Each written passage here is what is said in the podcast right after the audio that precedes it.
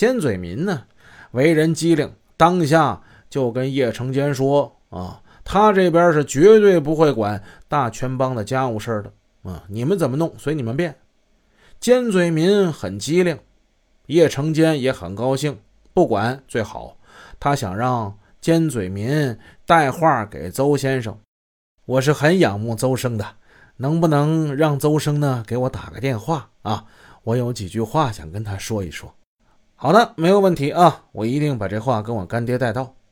这一晃呢，过去一个来星期，也不知道是尖嘴民呢没把话给带到呢，还是这邹先生不愿意把这电话打给叶成坚。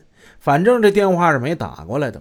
叶成坚认为邹先生你这么做是有点不把我放在眼里，他非常的生气，决定搞一下邹先生。给你点颜色看一看。叶成坚命令手下的马仔、阿钦、肥仔还有汤成，他们开车来到置地广场门口。叶成坚计划呢，等邹先生出来的时候，对着他头顶开一枪。你们可听好了啊，不许把邹先生打死，你们只要吓唬吓唬他就行了。正在叶成坚在这布置的时候，忽然一个电话打来。这电话谁打的呢？四眼牛打来的。叶成坚，你在置地广场那边干什么呢？让你的手下离邹先生远一点啊！哎呦，叶成坚大吃一惊。记住，你要管好你手下的人啊！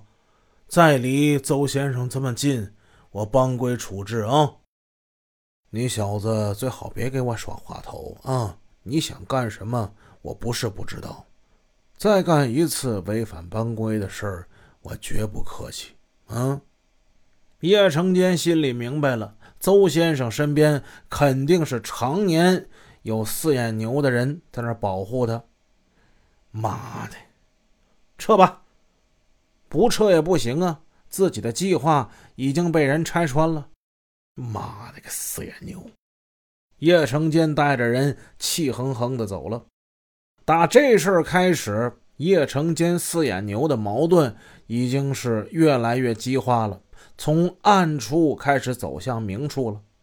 四眼牛派人敲打叶成坚，告诉他：“你得老实点叶成坚直接放狠话：“我已经离开四眼牛了，用不着再遵守你定的什么班规。”这话说的就已经很激烈了，非常明显的表示他这是要跟四眼牛分庭抗礼的意向了。